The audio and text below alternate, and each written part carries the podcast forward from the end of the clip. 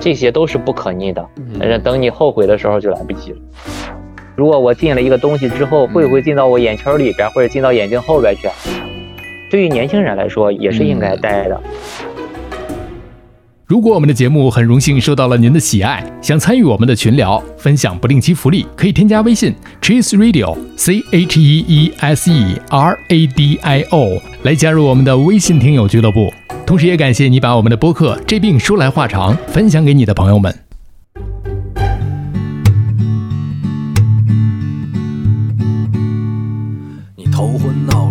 胀，不太灵光，走路也有点踉踉跄跄。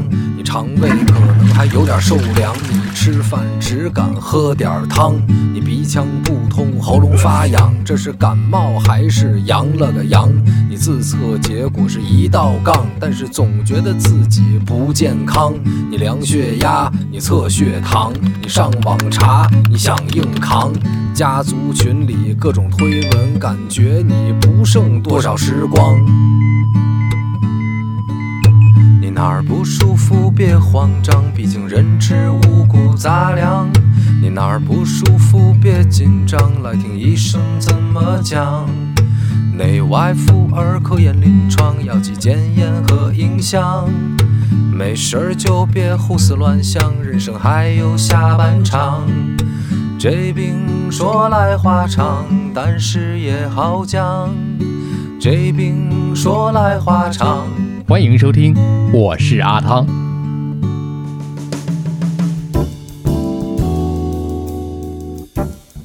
我这行说来话长，之这病说来话长。接着前两期的话题来聊，我们继续有请毛主任。毛老师你好，阿涛你好。哎，简单跟大家介绍一下，前两期我们已经介绍过了，但是呢，跟大家简单说一下，大家是可以在天津总医院的眼科可以挂到毛主任的号啊，毛春杰副主任医师。大家如果有这个需求，比方说。啊，毛主任擅长的就是白内障手术、青少年近视防控。哎，第二趴我们聊的就是这个问题，近视矫正以及第一趴聊的干眼症的综合治疗，还有一些就是对于合并全身性的疾病的眼部疾病有着非常丰富的经验。所以在第三趴的时候呢，我干脆就切出来一个专题，咱们就叫做当代年轻人，就是办公室的白领所面对的一些个眼睛的一些问题。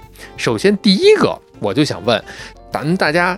经常会说的，咱们的那个呃电脑屏幕以前都会用的绿色，这个看绿色真的会缓解视疲劳吗？它是这样的哈，我觉得大家对于绿色的这个执念，可能还是来自于我们对于这种远眺，因为呃就是其实，在在之前的话，大家都说看远，然后其实会让我们眼睛得到一个放松。的确是你不管是。通过任何一个方式，你看什么，只要是看远的话，都会让我们眼睛得到放松。相对于你看近来说啊，那我们看远的话，呃，那如果说我们能看见一片绿色的植物，或者或者一片蔚蓝的大海，或者晴空，对吧？能让我们心情很舒畅，的确也会让我们眼睛是一个比较好的一个放松的状态。这是限制在看远，但是看近来说的话，呃，你看什么颜色？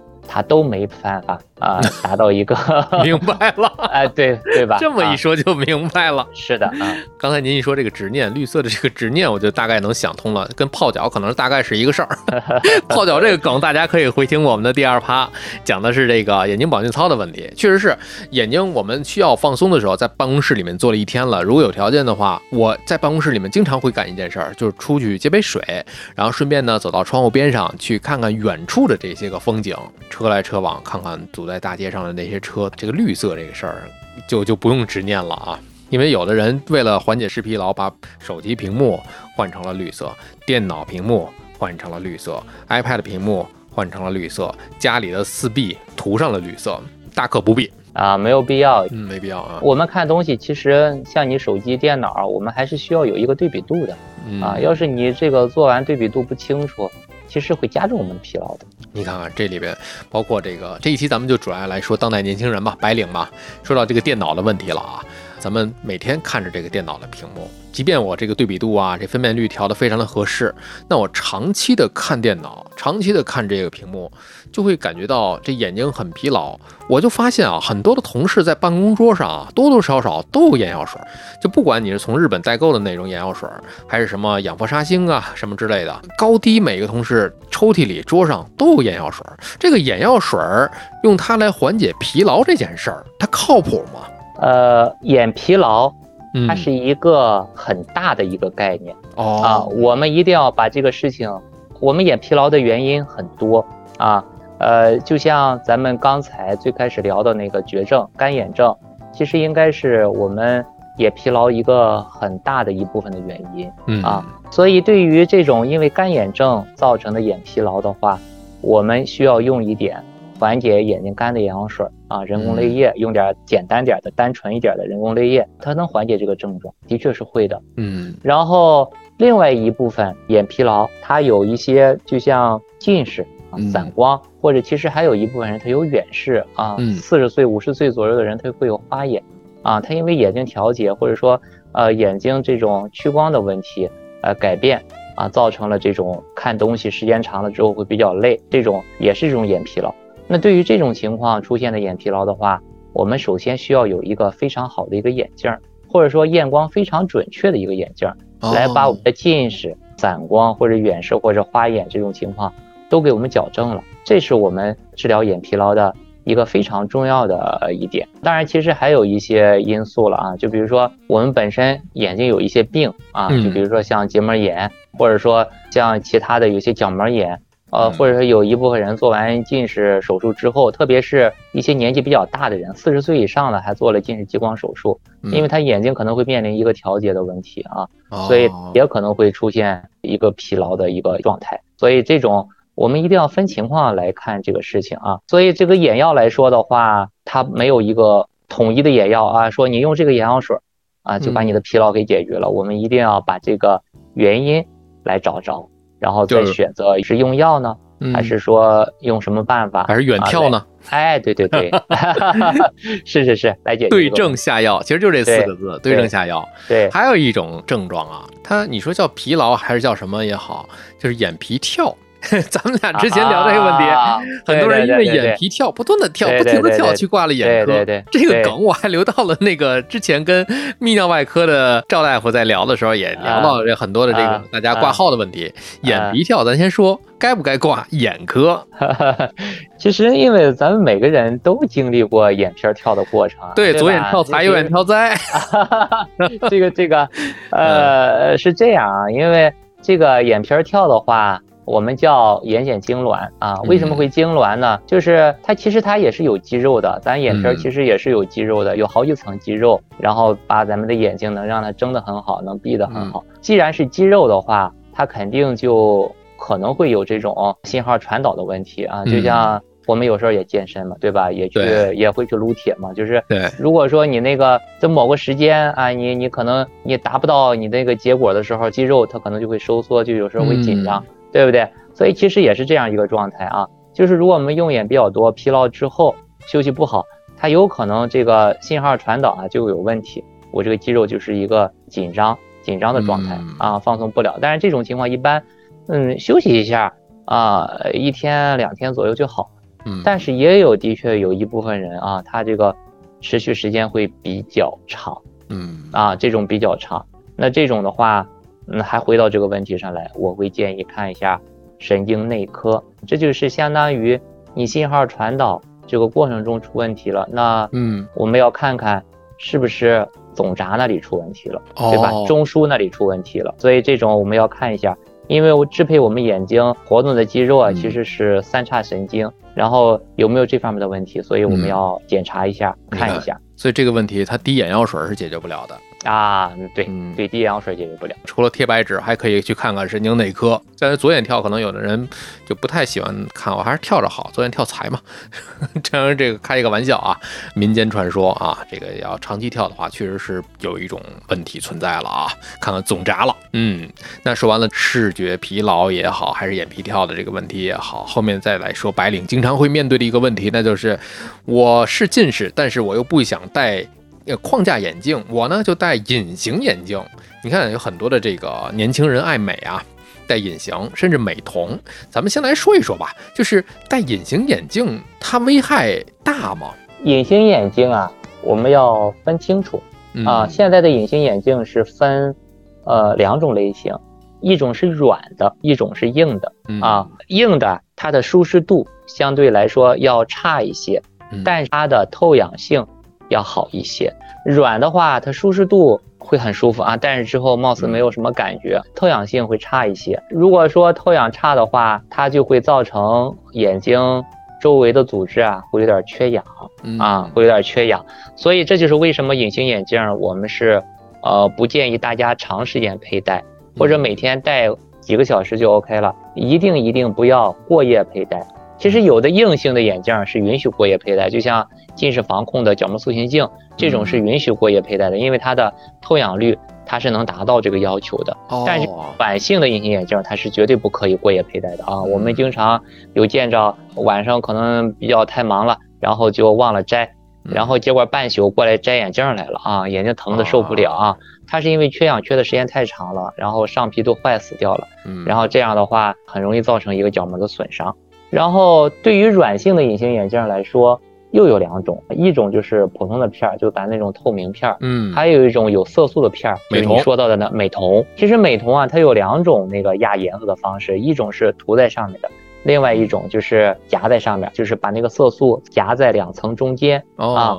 呃，那其实后一种啊会更多一些啊，因为那个涂上去的话，可能会涉及到这个色素的问题啊。现在大部分都是两层之间夹在里边，嗯，但是如果要是做这种夹的话。这种镜片相对来说要更厚一些，哎，透氧性那就更差了，哎，透氧性就更差了。所以这个，哎，去年还是前年，我们眼科圈里边有一个非常知名的一个主任。提案的建议，就是说，呃，就意思就是，呃，不让大家戴美瞳，嗯，因为发生这种严重的感染的机会大约是十万分之一点三，还是十万分之十三的，我我具体记不太清了啊。就是这样一个比例啊，这种其实是很容易造成一些特别严重的问题。呃，那种薄一点的啊，普通的透明那种片儿，它透氧率相对高一点啊，能保证我们每天白天，比如说六个小时、八个小时的佩戴，可能不至于造成一些特别大的损伤啊。但是还是建议大家有机会的话，还是要休息一下，不要连续每天长时间的这样的佩戴。嗯，因为我们也有见着这种戴的时间长了之后，它有好多问题。啊，眼睛干是一方面，眼睛红是另外一方面，它有可能会造成一些结膜炎啊、角膜炎啊，缺氧的时间长了，有可能会造成角膜内皮的损伤，这些都是不可逆的。嗯，等你后悔的时候就来不及了。一说还是挺挺可怕的。你看，像这个软性镜啊，我们接触的比较多，就是硬性镜接触确实是比较少一点。硬的隐形眼镜。一定是一个医疗行为，医疗器械了，它一定是一个医疗器械，它是一个三类医疗器械，它的它的性质跟那个就咱们那个什么心脏支架呀，它属于一个性质，它属于医疗行为，所以一定要要在医疗机构来进行一个验配。现在有两种，一种是白天戴的啊，就是呃我们称之为 RGP，就白天戴的那种，然后戴上之后。啊，视觉质量其实特别好，但是它的价钱肯定比软的要贵好多，大约两千左右吧。啊，一个片儿，当然它的寿命也很长。另外一种就是晚上戴的，更多的是给一些近视的小朋友，能让他近视长得慢一点。然后其实现在也有很多成年人戴的，就像在国外的话，这种角膜塑形镜最开始还主要是给成年人戴，它是通过一个压迫把这个角膜变得平一点，啊，把这眼镜一摘。我就可以看得很清楚了。通过一个暂时性的角膜的一个塑形的一个过程，然后让我们白天可以看得比较清楚啊。但是这个东西只是暂时的，比如说你两天不戴，这个角膜就回去了。回去了之后，你可能又看不清了。所以它就需要每天晚上都需要戴。其实这种对于这种不想做手术的啊年轻人来说，这是一个很好的一个办法。啊，哦，对，它的原理是通过压迫性的这种，对，通过压迫，所以它最开始就是就叫一个什么暂时性的一种控制近视的一种办法。哦，原来是这样，对，这个真是还没有接触过啊，这是一个方面啊。呃，刚才说到了一个晚上睡觉这个问题，有很多的这个患者来挂号摘眼镜，有一个问题就是白领上班的时候，我中午睡个午觉，半个小时。这个时候我可不可以带着隐形软性镜来睡午觉呢？啊，其实可以的，这个时间这么短，呃，影响并不是特别大。嗯，这一宿那就危险了。对呀，你晚上睡觉怎么也得八个小时吧？嗯，对吧？这么长时间，而且咱们是闭着眼睛的，本身这种我们角膜的它的营养来源，一方面来自血管，来自我们眼睛里边的那个防水，然后另外一部分它的养分是来自空气的。你一直箍在那里，它这个空气没法跟我们角膜接触，嗯，所以就会缺氧呀。但是你谁睡午觉会睡上四个小时去啊？哪个单位会允许你睡四个小时的午觉？有这样的单位，您赶紧给我们留言。对呀，我觉得这个是一个重点，大家真有这样的可以给我留言啊！我这单位下午不管了啊，睡四个钟头。哎，那你晚上还睡吗？这个晚上肯定就不睡了。开个玩笑啊，跟大家。所以说，在这里面有一个顾虑，说中午我要是在单位里面，在公司里面，我没有必要就是先把这个镜子摘了。哎，如果你有条件摘了，也也可以，保证卫生的前提之下，把手洗干净了，您这软性镜可以先摘掉，无妨。你要是说没条件，那我先戴着眯瞪半小时、二十分钟，哎，这个是可以的，可以的，可以的。另外说到了晚上下班了啊，你看咱们这个还是挺有时间轴的。中午觉睡完了，睡完中午觉，下午下班了，晚上回去之后上床休息啊，呃，很多的人睡不着，那我黑灯玩会儿手机，这个黑灯玩手机对咱们眼睛危害很大吧？其实我也见着好多人就是在科普这方面说黑着灯玩手机有多大的危害。呃，我们要看情况，就是上一次给大家讲到青光眼，对于青光眼的人来说，啊，这个绝对是很危险的，因为对于青光眼的人来说。我们都不太建议他长时间在一个黑的环境下待着，希望他所处的环境一直是在一个比较亮的环境，开灯睡觉。呃，那倒不至于开灯睡觉 啊，就睡觉可以关灯。对对，就是 家里如果在光线不足的情况下，你要早早把灯开开啊，这个是需要有一个亮的环境。你要睡觉就正儿八经睡觉就好了，就不要啊，你就你想看会儿手机就开着灯看会儿，嗯，然后关灯就关手机。就睡觉就好。其实对于没有这方面的因素的人，就比如说像咱们有近视的人来说，这种发生闭上性青光眼的概率本身就不大嘛啊。嗯。所以其实这个并没有什么太大的关系。但是的确是这个亮度它的对比啊太强烈了，对我们眼睛或者对我们视网膜其实是有刺激的。啊，所以在一个比较平缓的环境里边，可能会更好一点吧。啊，这是我个人的感觉，我个人的意见。我也有一个个人意见，就是在这个情况之下，大家睡不着觉可以听播客呀。对，可以好好把这一期好好听一下，非常有用。哎，是，大家可以放松这个眼睛，让眼睛休息，让耳朵呢，哎，伴随性的陪您入睡。听着了。哎，当然了，听我们这几期可能睡不着。哎，对我跟毛老师聊的这个氛围，大家可能越听越兴奋了啊，可能还会注意到一些细节。就比方说，我刚才抓到一个细节，我不知道这个是呃有没有因果关系啊？近视眼的人不太容易得这个闭角型青光眼。对，这是有一个因果关系啊。有啊，但闭角型青光眼不说嘛，其实它就是。眼睛里边的结构啊，相对拥挤一点啊，它其实就是四五十平米的房子里边住了七八口人啊，相对拥挤一些。但是如果七八口人装在一个一百三四十平米的，好像貌似就没有那么紧张一些。我们近视眼的人，他眼轴会长，所以的眼睛的空间啊。要大一些，大平层，我们都是。哎，要大，哎，对对，所以，呃，所以这种发生这种拥挤的可能性会小一些啊，仅仅是在闭角性青光眼发生概率会低一些，但是近视眼的人在开角性青光眼的发生概率会高好多。哎呦，嗯，关灯玩手机啊，不如关灯听播客。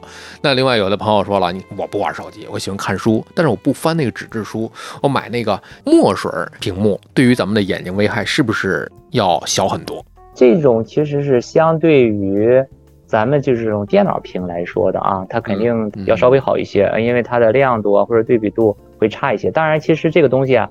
我们还要看这个屏的一个分辨率啊，你的分辨率好还是不好啊？它虽然说这种墨水屏其实是模拟咱们这个纸张嘛，对吧？啊，对，但是我觉得它的清晰度或者它的分辨率并不如咱们直接看纸上这样这样清楚。所以其实这个问题上来说，不是说它好或者不好，我们一定要弄清楚它的分辨率到底是什么样的状态，然后它的屏它的频闪是什么样的状态。哎，对，所以其实这些。对我们的视疲劳，或者说对我们的呃一些眼睛的保护或者预防来说是有差别的。哎，说到这个频闪的问题，我想到很多年前这个在三幺五晚会上看到了，呃，很多的所谓的加了引号的护目灯，给孩子买的台灯，学习用的台灯，它号称是能够护眼，但是它的频闪通过一些其他的监测一看，哇，真的是害眼。嗯，这个频闪这这这个参数很关键。对，现在其实也有一些从光的角度上来给孩子做这方面的工作啊。嗯，这个光。是一个很好很好的东西，包括我们现在做近视啊防控，其实最重要的一点就是户外。为什么户外呢？因为户外咱们的光跟室内光是不一样的，它主要的差别是在光的强度上啊。户外光可能得有几千到几万个 lux，但是咱们室内的光，即便是你把灯都开开，可能也就几百个 lux 啊，甚至有时候可能会更低。我们希望咱们的眼睛接触的光要更高一点，这就是为什么我会建议。孩子们即便写作业的时候开着台灯，也要把房间的灯打开，让我们有更多的光进到眼睛里边去。当然，这个就涉及到这个刚才讲到这个台灯上这个问题了。其实你只要足够亮，啊，都是好的。当然，我们还是建议频闪要低一点的会更好一点。嗯，那说到这个，刚才猫老师说了，建议大家去感受一下大自然的光。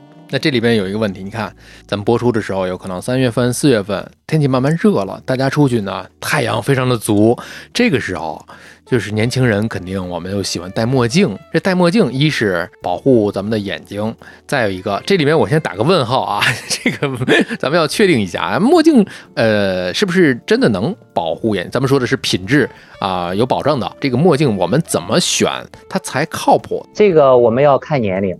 对于老年人来说，墨镜还是一定要戴的。包括其实对于年轻人来说，也是应该戴的。戴墨镜不是为了酷啊，它其实是对我们的，因为它能把紫外线给它过滤掉。嗯啊，刚才其实咱们给最开始就讲到了，紫外线其实可能会加重我们白内障。当然，这些都是一些老年性的一些病，所以对于老年人来说，出门的话，在阳光特别足的时间，我们要戴个墨镜，这是有必要的。当然，其实对于老年人，我不会太推荐你戴那种。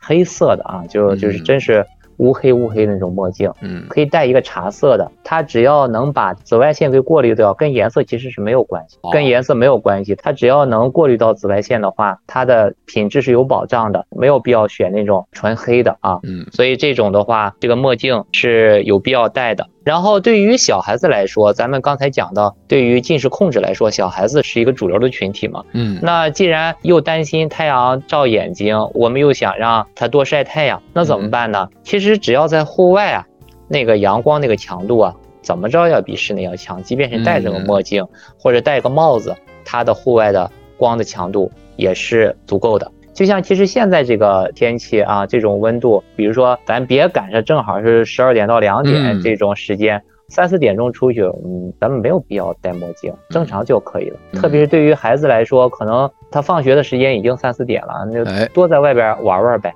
嗯，这个阳光并不是特别足。对，对于咱们普通的白领来讲，其实可能戴墨镜的几率也不大。有很多的人，包括我们听友群里有很多的朋友，早晨顶着星星出去了，晚上顶着月亮回来了。哎，是的，是的，也挺辛苦的，也挺辛苦的。但是周末如果是出去郊游，赶上了大太阳天，我觉得还可以。因为我的习惯是什么呀？开车的时候，我有的时候会戴个墨镜，尤其是顶着太阳下山西晒的时候，哎呦，特别的刺眼。对对对，是的，也是为了安全起见。那问题又来了啊，这是戴着墨镜，如果我们忘戴了，赶上出去郊游，大风一刮，迷眼了。你看着很多的这个电视剧、影视剧里说，我给你吹一吹吧，把眼皮翻上去，这么做对吗？呃，他那个迷眼了，其实刚开始啊，它就是一个小沙子或者小灰尘，正好落在我们不管是黑眼球上，还是还是我们白眼球上，或者扒开眼皮，我们睫毛囊里边这个位置。刚开始的话，它其实它们之间。粘的并不是特别紧，我们如果方便的话，可以用水冲一下啊。不管你手里是呃准备的矿泉水啊，还是自来水，用水冲一下啊，让眼睛转转，让它能出来啊。这种是最好的，当然大部分都能实现。嗯，如果说没有出来，它粘在上面了啊，我们方便的话，我们有棉签儿，我把它蘸湿了。就如果我没有眼药水的条件下的话，我可以用喝的纯净水把它蘸湿了，蘸湿的在我能看得见这个地方。给它蘸一下，或者轻轻的擦一下，应该也都能下来。嗯，但是其实有一些会粘的特别深，这种一般不是这种风吹了迷眼睛了，可能更多的就是我们在做工作的时候，就有些人会跑电焊啊，或者做这种工作的时候，他蹦到眼睛里边去，这种一般嵌的会比较深一点，这种是需要到医院来就医了啊，哎，把它挑出来的。哦，嗯，那么说的这个吹一吹这个事儿，会不会让本身迷眼的这件事加重呢？脏东西会吹吹进去？这个倒不至于啊。其实很多人担心，如果我进了一个东西之后，会不会进到我眼球里边，或者进到眼睛后边去？嗯，这种大可放心，不用担心，你进不去，因为我们的眼睛它本身是一个封闭的空间，包括我们的眼睛四周，其实。也有我们的结膜把它完全给封闭开了，它不可能进得去的。我想过这么一个事儿，就吹一吹这件事儿啊，就有可能你把它眼皮翻一翻的时候，已经小沙粒已经掉了。哎，有可能，有可能，就吹一吹可能缓解一下这个心理的一个作用。你看，就是出去的时候这些问题都挺谨慎的啊。那有人说了，哎呀，又得戴墨镜，还得防着风沙，那我不出门了，我周末在家看电视，买了一个大电视啊。这个不管是什么样的一个大牌子，一百多寸，调高的这个饱和度，看着特别的鲜亮。说到这个鲜亮、色彩饱和度高的电视，那这个对视力是不是也有一些影响？我是这样理解这个事情，就是这个对于。成年人来说啊，其实不存在这方面的问题啊，这个并没有这方面的问题啊。但是如果说对于小孩子来说的话，这种清晰度啊，其实有可能会让他缓解疲劳这方面可能会好一点。当然，其实我们还要看你房间那个空间的状态跟你这个电视的匹配度怎么样，你要综合来判断。你这个房间大，你两百平的一个房间，你你用一面墙都没有问题，但是你可能。你就是一个十平二十平的一个小空间，嗯，你要用这么大电视，可能就不一定会比较好了。那这个色彩饱和度越高越好吗？还是说它要调一下？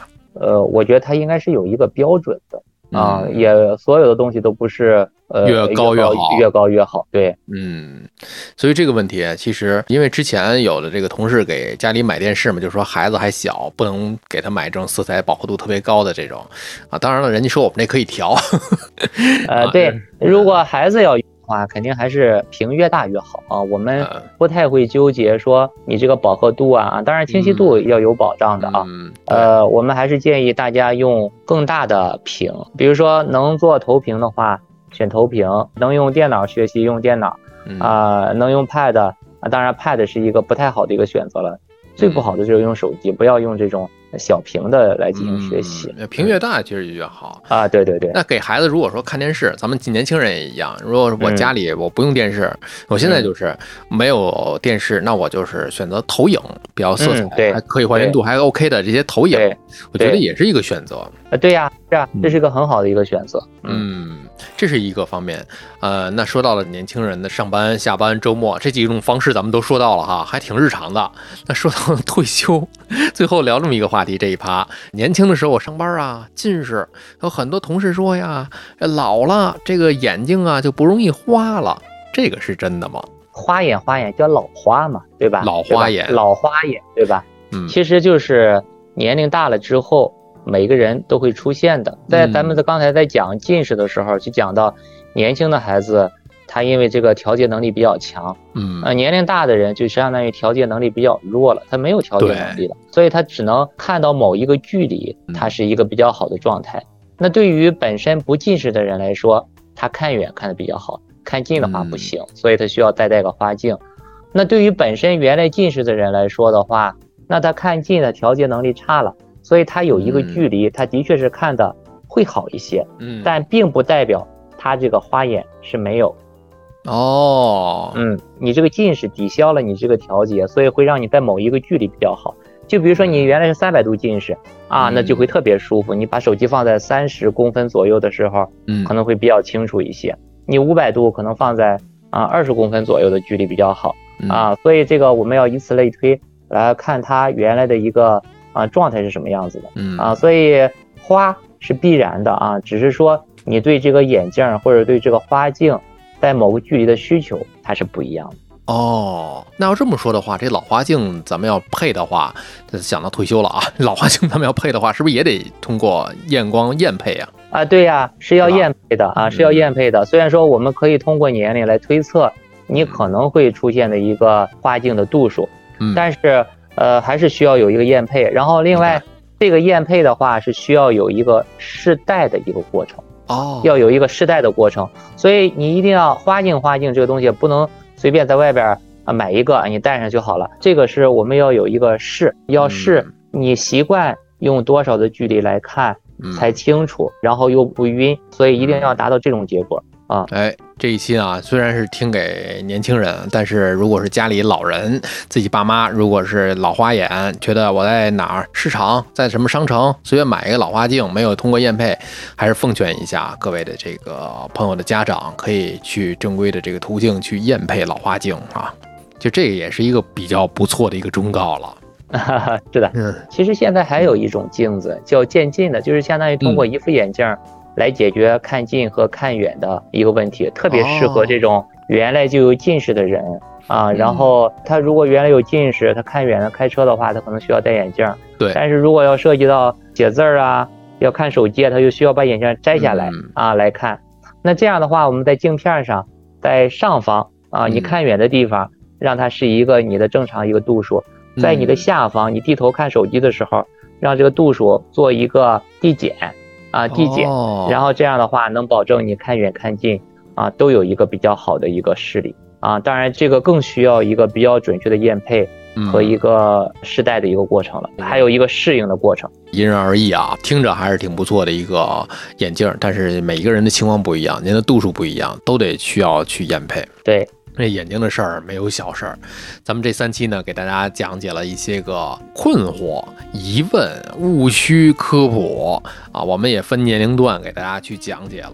其实呢，还有一些个朋友啊，给我们在之前听到毛主任要来的时候啊，就已经准备好了小板凳了，写了很多的留言，想有一些个小问题想问一问毛老师，究竟这个问题怎么回事啊？哎，我们下一趴给大家来回答这些问题。欢迎同步订阅《这病说来话长》之姊妹篇播客。我这行说来话长，二零二三全新出发，各行各业的故事、内幕、好玩的事儿等你发现。各大音频平台均可搜索。